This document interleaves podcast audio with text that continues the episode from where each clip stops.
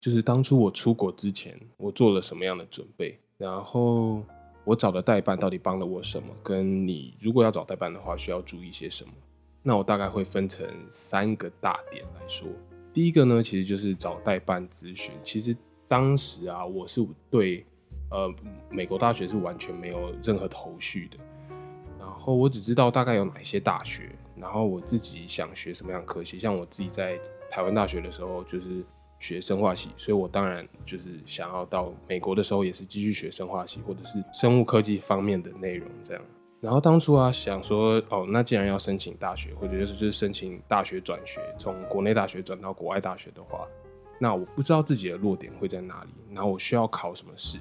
那这些东西其实都要自己去网络上搜寻资料，或者是你可以去找代办咨询。那我只知道当时候我的 GPA 大概是三点八五左右，其实比起很多学霸来说，就是我算还行，但是没有特别好。那我当时候也。知道就是英文是非常，当然你要去美国或者是去加拿大，你英文能力是非常重要嘛，所以知道要考托福。但是我当时候准备就是决定要出国的时间很仓促，然后加上呢就是有点害怕，就是觉得当时觉得自己没自信，觉得自己的英文程度其实没有多好。那故事就是从我开始决定好我要出国那一刻开始，我就开始找网络上的资料。那因为我，你如果在网络上在 Google 搜寻打说哦，出国需要准备什么东西，你就会发现那些资讯就是如海一般的向你涌来，就是你会很很茫然很懵，就是你不知道我到底要从哪一个方向下手比较好。所以呢，那时候我也是跟大家，就是蛮多听众或者是呃现在留学生有同样的想法，所以呢，我就去找了代办，因为我必须想说，那申请大学就是找申请美国大学，然后我不熟悉这块，那就是找。专业的来嘛，然后呢，我那时候就是找到一间叉叉留学代办，怕讲出来会被黑，所以我就怕怕被赞，那我就先不讲他的名字。那其实大家如果去过那间代办的话，其实那间代办应该也算蛮有名的，但是听我的描述应该可以知道大概是哪一间代办，那我就不详细叙述。那故事是这样开始的，就是我一开始认为的代办就很像那种补习补。习班那种很梦幻啊，然后你走进去就是很明亮的柜台，然后很专业的来跟你介绍什么东西，然后地点就会在那种很精华的地段。结果呢，其实完全跟我想象的不一样。我那时候决定好去这间代办之后呢，我就去找他地址，啊不，我先打电话去跟他问，然后打完电话之后打跟他通电话的时候呢。就大概跟他讲一下哦，我想要申请美国的大学，然后我想要申请转学，因为我在想可不可以把台湾修过的学分转过去。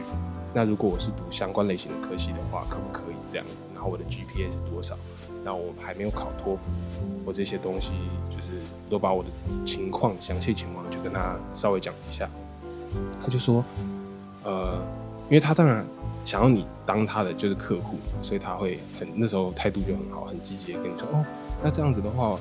那我们比较建议就是直接来我们的办公室，我们跟你面对面咨询，然后给你看一些资料，然后还可以，如果就是有更多问题的话，可以直接问我们最大的留学顾问，这样比较方便。好，那我就想说，那好啊，那就是能面对面谈当然是更好。然后我就找了 Google Map 嘛，Google Map 它的地址，我那时候 Google Map 我记得它的地址其实在一间，就是一个捷运站旁边，那个捷运站其实蛮大的，然后那个地段其实也还不。错，然后我就，所以我就，就像我刚刚刚讲，我觉得哦应该会很大件、很梦幻，然后就就是什么什么留学代办，啪啪啪啪那个招牌就我一出捷运站就可以看到，结果发现不是，它是在办公大楼里面，而且是一间很旧很旧的办公大楼里面，所以我那时候走到那个办公大楼门前，我就看着我的手机 Google Map，然后对一下它的那个门牌，我想说嗯是这里，然后下一个问题就是真的是这里吗？后来呢，我就想说，哦，那我就去问问看警卫好了。警卫一定知道嘛，因为他大楼都有管理的警卫。然后警卫就说，对，没错，就在楼这边楼上几楼这样子。然后我就想说，好吧，那就上去吧。反正就是来都来了，我主要是要就是咨询嘛，所以我就上去。然后没想到就是很普通，非常普通，就像一般你去那种办公室，就是很很普通的那一间办公室的感觉。你从外面也看不出来他是有办留学代办的，他就只挂了一个小小的牌子，就是什么什么。学代办，然后呢，我就进去之后，我就找到了业务嘛，一定是业务，他也其实也没有柜台，所以是是业务来招揽，就是也不是招揽，就是是来业务来迎接，然后他就跟我问了一下我的资本资料，然后我就说哦，我有预约这样子，然后就说，然后那个业务刚好就是接我电话那个业务，所以他就说好，那我们就可以来我的办公室这样讲一下。其实他的办公室也不是办公室，就是一个小 block，像那种一般上班族的那种一个 block 一个 block 的那种地方，然后我就坐在他旁边，然后我当时就想说，嗯，那既然我都来到了代办，那他应该是非常专业。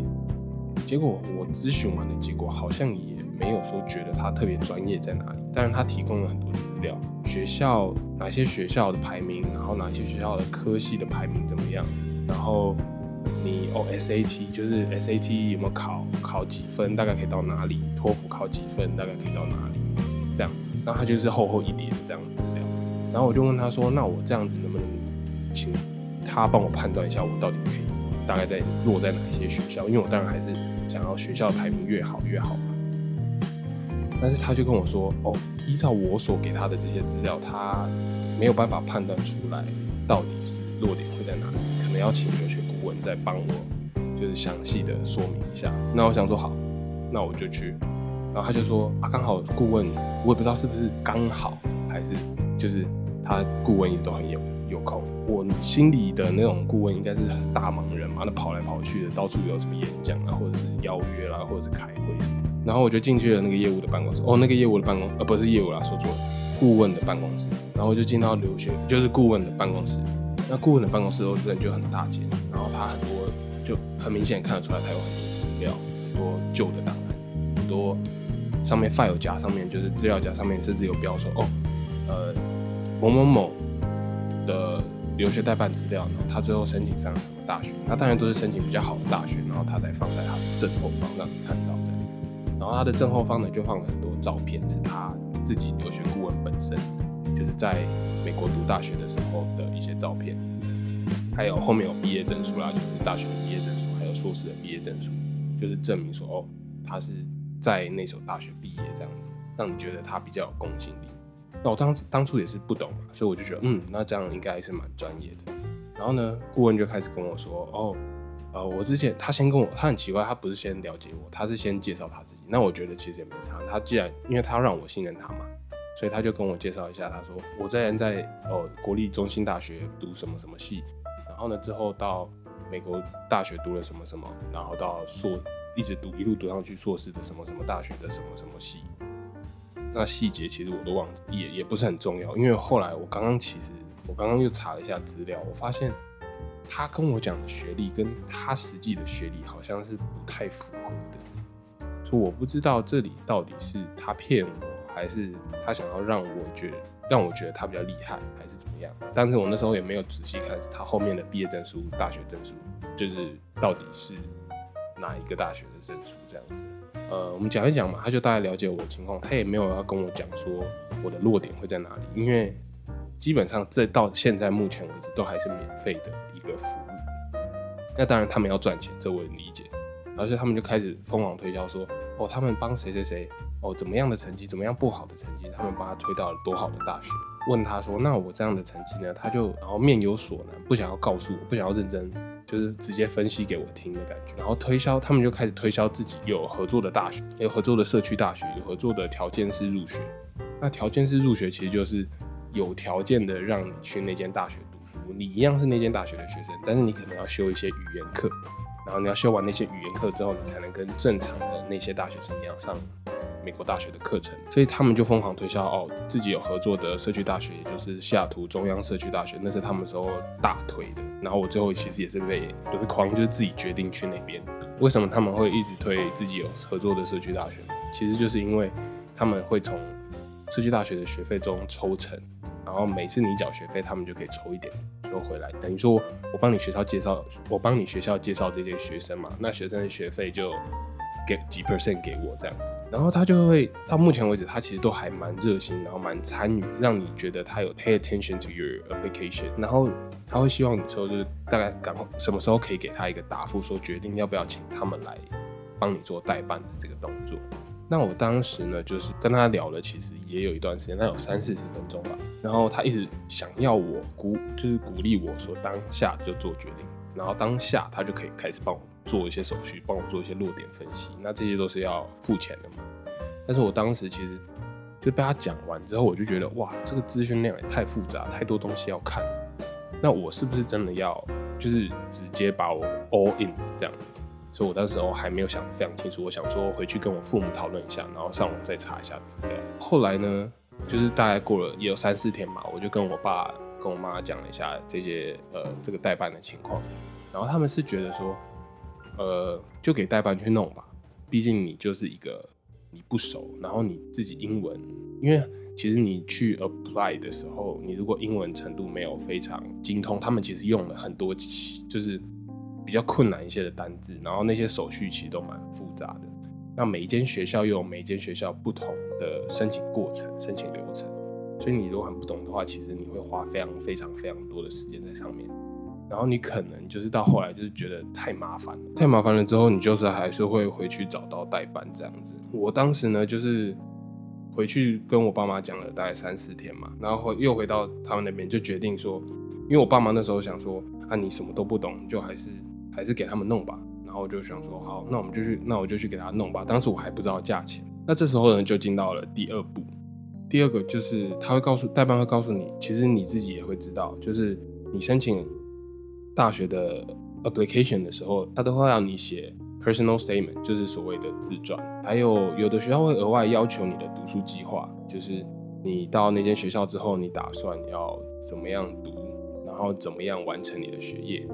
那有一些是需要推荐信，就是如果你是转学或者是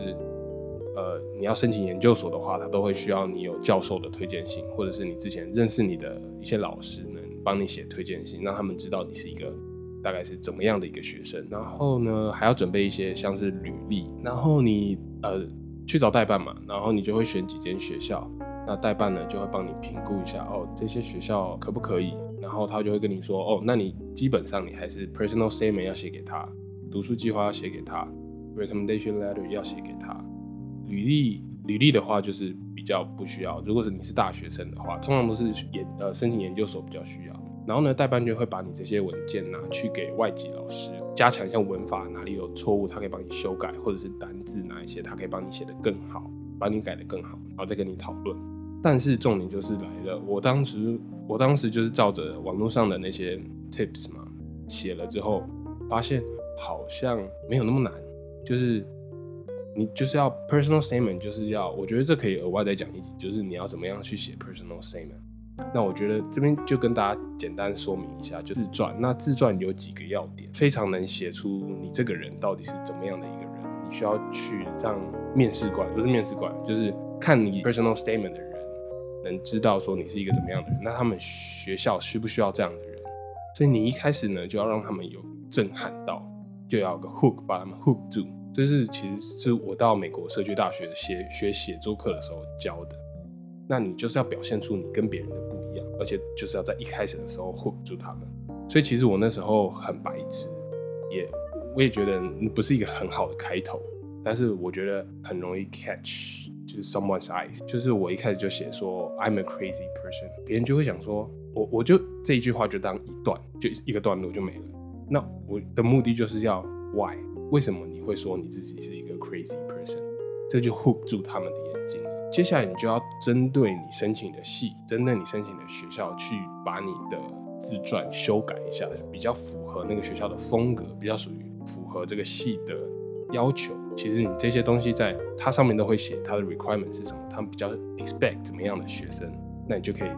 为那个学校为那个系做一个量身打造的 personal statement。那不只是你要写学术上，通常都是大概两页到三页吧。其实他也不想看很长嘛，他每天每每个学校收到可能几千份几万份，对不对？所以他没有需要你写很长。那你在这么短的篇幅内，你其实就是要表现出你不止在学术上，在成绩上，其实美国。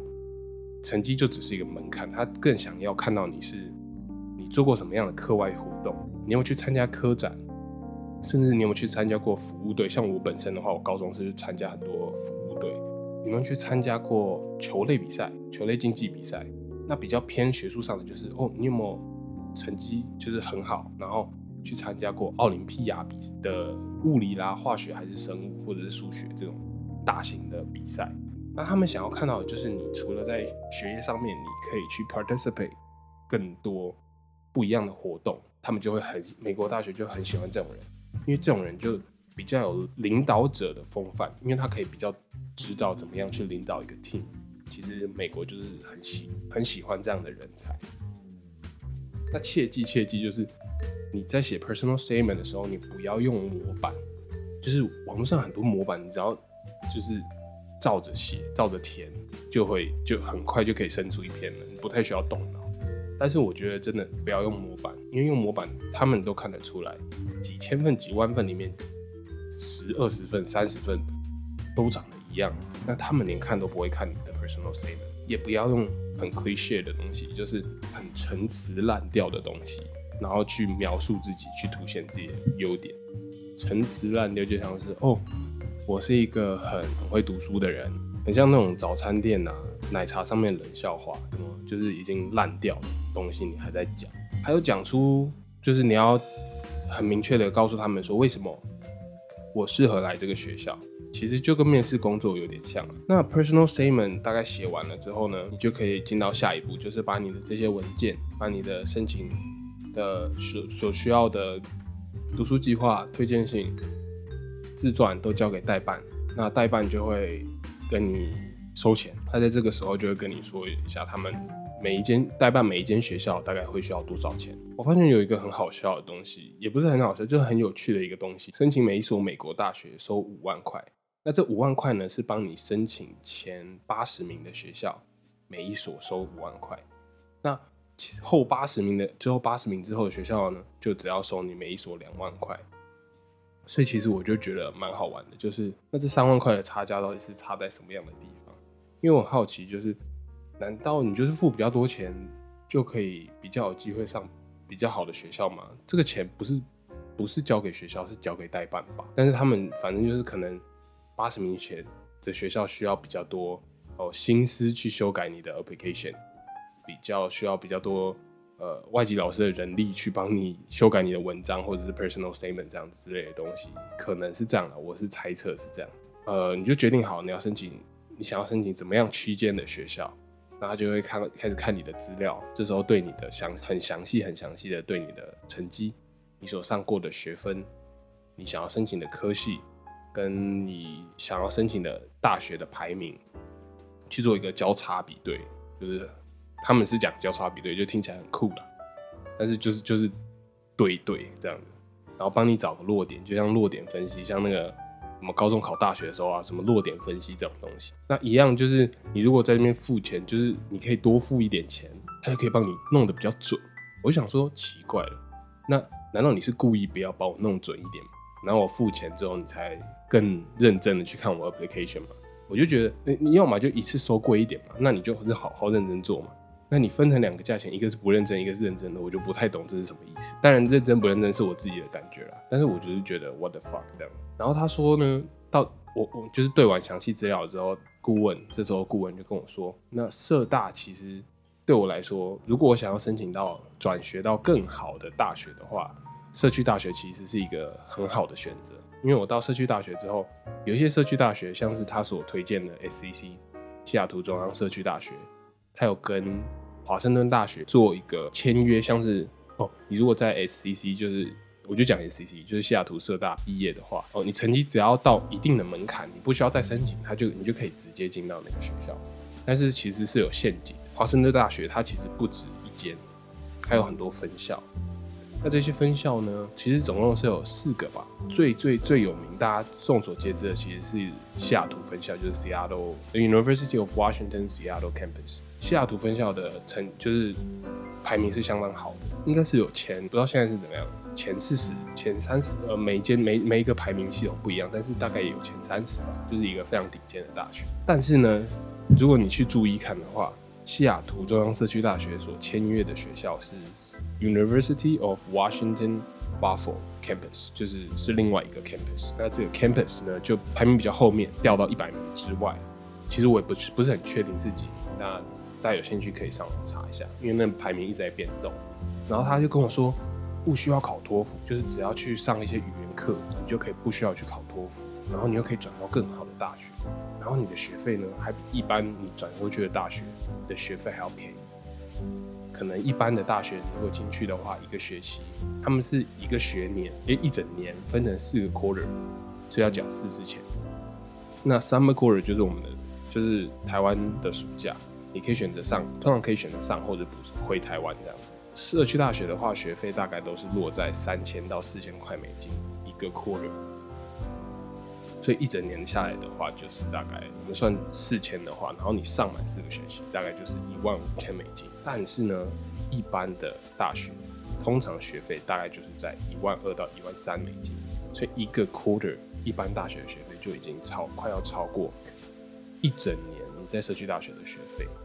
他那时候就讲的我心很痒，所以我就被推销了。我那时候就说好，那我就去西雅图中央社区大学嘛。他竟然把他捧上天了，那我就觉得我也被捧上天了。反正也是自己做选择嘛，所以后来也没有后悔。我也是觉得这是一个非常好的经验。那这时候就 move move on to 第四个东西。第四个东西呢，就是确定你要去了哪一间学校的时候，他就会开始帮你填 online application form。每间学校都会有，就是申请表之类的东西。那好处代办的好处就是他会拿中文版的翻译给你填，所以你都很容易就看得懂了。然后你就填完之后就拿去。那他只帮你做一件事，翻成英文。翻成英文又更好笑，就是其实有时候就只是把地址翻译成英文，就是 key 到电脑上，然后电脑那种中华邮政英文翻译就可以帮你翻过去，然后把你的名字翻过去，然后把你的呃学校学历翻翻过去。把你的上过什么课，也就是翻成英文这样子，所以我觉得其实我那时候很笨，但是我我是亲自到，不也不亲自，就是我是后来到了社区大学去申请，自己去申请美国大学才发现原来不难，其实这些并不难，只是当时太懵了，太害怕了，我觉得是被局限住了，就是觉得说，哦，可能这些东西真的很复杂，复杂到需要有一个代办专门去帮你处理，后来自己申请发现其实。我也可以当代办，讲了那么多，就是其实代办也有好处。代办的好处就是呢，它可以帮你整理好资料，然后你要申请什么学校，它都可以马上帮你找出来，就是那个学校的资料。我后来发现，这个留学代办其实有有一点偷懒，或者是他们很我觉得不太专业的地方，就是我认真去看了他们的资料，他给我的资料却是二零一二、二零一一年，就是四年前到五年前的资料。那到今年，就譬如说我那时候申请二零一五嘛，那二零一一他给我二零一一的资料，我怎么知道二零一五是不是这间学校还是这样子的一个申请方式，或者是他们有没有说追加要什么东西，或者什么东西不用填，什么考试要要考，什么考试不用考？所以我觉得那时候你选定学校之后，最好还是自己去看一下那间学校的申请需要什么东西，怕说就是怕哦代办到时候漏给什么东西，你还要再做一次处理，然后还要再跟他。你给他了，你给代办资料之后，代办还要再把这个资料转交给学校，这样来来回回会浪费很多时间，然后可能会出什么问题。这样代办的好处除了帮你整理资料之外，它可以帮你依照你的 GPA 跟你的其他考试托托福、你的 SAT 去预估你的落点。就像我刚刚讲的，这这个这个也有另外一面的缺点，就是你付钱的落点比较准，你不付钱他就比较，嗯，也不是不付钱，你付比较少钱，他就比较不认真的去帮你落点。我刚说的这就很 hard fuck 嘛，那他也可以帮你，就是帮你排序说哪些是你的保底学校，应该是一定会上的；哪些是你中间最有可能上的学校，那哪些是梦幻学校，我们可以申请看看。其实他会列蛮多的，我觉得在这边可以提提供给大家，就是你去申请大学的时候，尽量去申请你觉得是梦幻的学校。那当然除了 Stanford、Harvard、MIT 那种，那已经不是梦幻学校，那是神级学校。你自己大概可以衡量出来，你自己带这些成绩会在什么样的一个地方，然后你用在校你在学校的成绩，你大概也可以判断出你的能力大概到哪里。那我觉得比你的能力更好的学校，好一点的学校可以去申请，通常都会上。譬如说你原本的实力在，我们就拿台湾的大学举例好了，因为它很多就看你课外活动，不是只看你成绩，你只要成绩过了门槛。你是很有可能去上，用你的课外活动，用你的 personal statement 写得好，去往把你自己往上推。那如果就像是你如果成绩大概是在中兴大学的话，就是中自备大学的话，我觉得申请清大、成大这些是必要的。那申请台大也何尝不可？但是台湾的体制当然不是这样，台湾的体制就是分数嘛。美国的，就是我的意思是，美国体制可以差不多申请到台大，而且很有机会会上。所以你不要觉得自己就是低估自己的能力。那有的代办又回到就是代办的好处，有些代办会帮你补习，就是补习 SAT、补习托福。其实我觉得这他们提供的这些课程，我是自己没有去上，但是我觉得应该算是蛮有用的。我那时候后来也很后悔当初没有考托福。那到了社区大学之后，那些语言课的部分，我觉得再做一集跟大家聊。后呢，我觉得对于没有头绪，像我那时候很懵的一个懵懵懂懂，甚至我那时候其实已经算大学大二了，然后我有能力去自己查资料，我都觉得很懵。更何况我觉得有些高中生、有些国中生，他想要出国，我相信他们一定也会更更 confused。代办就可以帮你。就等于有一个领领有个领路人，他可以帮你照照前面的路，然后跟你说这样的路可能比较适合你。我觉得这是代办的一个最最棒的地方，就是让你觉得你有后盾，然后你有资源去了解去闯。那代办比较不好的地方，其实我刚才也大家都讲了嘛，就是整理的资料可能是比较旧的，然后你要付钱，然后。才能帮你做比较精确的落点分析，然后他会帮你列出很多学校，就是其实美其名是说你有更多的选择，但是其实就是嗯，为了赚你更多的钱。那我觉得这边提供几个意见，就是如果你的英文程度稍微好一点，你可以自己去看看美国大学的那些申请网站，看你自己能不能很清楚的读懂。如果你很清楚的读懂，也能了解流程的话，我觉得自己去申请其实是一个非常好的经验。我在社区大学要申请大学的时候，其实我就自己去申请了很多间不同的学校。那每一间不同的学校都有每间不同的要求，但是我觉得这些要求都很呃不难，都不难去达到。他也不会说要求你多夸张的东西。那我觉得这样子的话，自己申请除了自己有经验，未来申请研究所、未来申请工作，其实都有帮助。之外，还可以省下一笔，就是蛮可观的费用。像是美所，如果是你申请八十名前的申请五所，你就省了二十五万台币。那这二十五万台币，你就可以拿来当学费，拿来当你之后的生活费嘛。这都是非常非常非常可观的一笔费用。那甚至你也可以，你如果厉害的话，你可以自己当代办，你可以帮别人去申请，然后帮别人赚一些手续费。我觉得这其实也不错啦。那我觉得你不会因为付去找代办，你付了比较多钱。你就一定可以上比较好的学校，跟我前面讲的一样，就是梦幻学校呢，其实你可以尽可能的把你的 personal statement 写好，尽可能的在高中、大学的时候去参加一些课外活动，去参加科展。像我本身的话，就是有去参加到台，有去比到台北市的科展。那其实这就是一些很很好的经验可以写在里面，帮自己加分。那我觉得就是有梦，有梦，像梦幻学校啦什么，或者是你。很想要去哪一间学校，哪一个地区读哪一间学校？我觉得有这样的梦真的是很好的。那你不要害怕去踏出舒适圈，其实就跟我前面第一集、第二集讲的一样，不要害怕，就是去做就对了。当然，如果是前提是你要有，就是你的家里能负担你起你的这些呃经济能力是没有问题的，我觉得都要去尝试。那经济能力呃比较没有办法负担的，其实我觉得也可以。用你的成绩，用你的特殊才能，然后去申请学校的奖学金。很多学校是愿意提供你很多奖学金，甚至是学费全免来让你去读他的学校的。今天呢，我觉得大家就跟大家大概聊到这里，就是代办的一些事项啦，然后我自己准备了哪些东西。那如果之后大家还有想要特别了解这一这一这些系列过程的哪一部分的话，都可以到 IG 跟我。IG 搜寻留学五四三，然后留言底下跟我建议，我都会回哦。那今天就是满满的干货啦，希望大家都有听到最后。因为我知道今天这集一定是比较无聊。那下下一次我们就来聊一些有关签证跟出国准备、心理准备、物品准备的一些事项好了。因为其实下一次下一集的话，应该会升 Paul 的访谈下集。然后未来频道的话，其实我有点想要。扩展一下我的频道的方向，因为我想穿插着就是像是闲聊啦，像是留学干货，像是今天的这种呃比较硬的一些内容，然后跟访谈一些留学生这三种不同的形式，而不是一直做其中一种访谈，就一直访谈，然后干货就一直讲干货这样。我想要穿插在一起。因为我觉得这样可以提供给大家比较多元，然后比较好玩的一些主题来听。那我不知道大家会不会喜欢这样的方式。如果有任何的想法或者是建议，都可以到 IG 搜寻我的 Podcast 留学五十三，然后跟我留言互动，或者是私信我都会回哦。